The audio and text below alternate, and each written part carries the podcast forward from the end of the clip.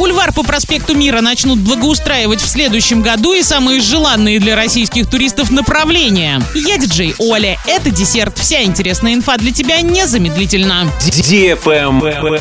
News. В 23 году в Орске начнут благоустраивать бульвар по проспекту Мира. Территория оказалась в тройке лидеров по итогам народного голосования и сбора предложений по благоустройству общественных территорий в следующем году. Кроме того, продолжится реконструкция и двух парков – Пищевик четвертый этап и Северный пятый этап. С небольшим отставанием от них следует поселок Первомайский. Во время сбора предложений для благоустройства жителями города также были предложены парки машиностроителей, железнодорожников Малишевского, Центральный парк культуры и отдыха, территория в районе спорткомплекса «Юность» на ОЗТП. Travel Guide. Сервис Озон Travel провел исследование и назвал самые желанные для российских туристов направления в этом году. Так, в 2022 году путешествовать намерены 82% россиян. При этом 73% планируют поездки по родной стране. Женщины собираются ездить чаще, чем мужчины, 39% против 23%. Среди зарубежных стран, которые хотят посетить туристы, Турция, Египет, Италия, Греция и Испания. Сумма, которую россияне готовы потратить на авиабилеты, варьируется от 15 до 40 тысяч рублей. При этом, если бы за билеты не пришлось платить, большая часть респондентов мечтала бы отправиться в Италию, Турцию и на Мальдивы. Большинство участников опроса хотели бы поехать в путешествие мечты летом 44%, 21% весной, 14% осенью, 11% зимой. Для 9% сезон не имеет значения. Также выяснилось, что туристы в большинстве своем мечтают отправиться туда, где не бывали раньше. Но 14% респондентов выбрали хотя бы раз посещенное место, 10 мест, где бывали дважды, а 9 желают вернуться в страну, которую посетили более трех раз. На этом все с новой порцией десерта специально для тебя. Буду уже очень скоро.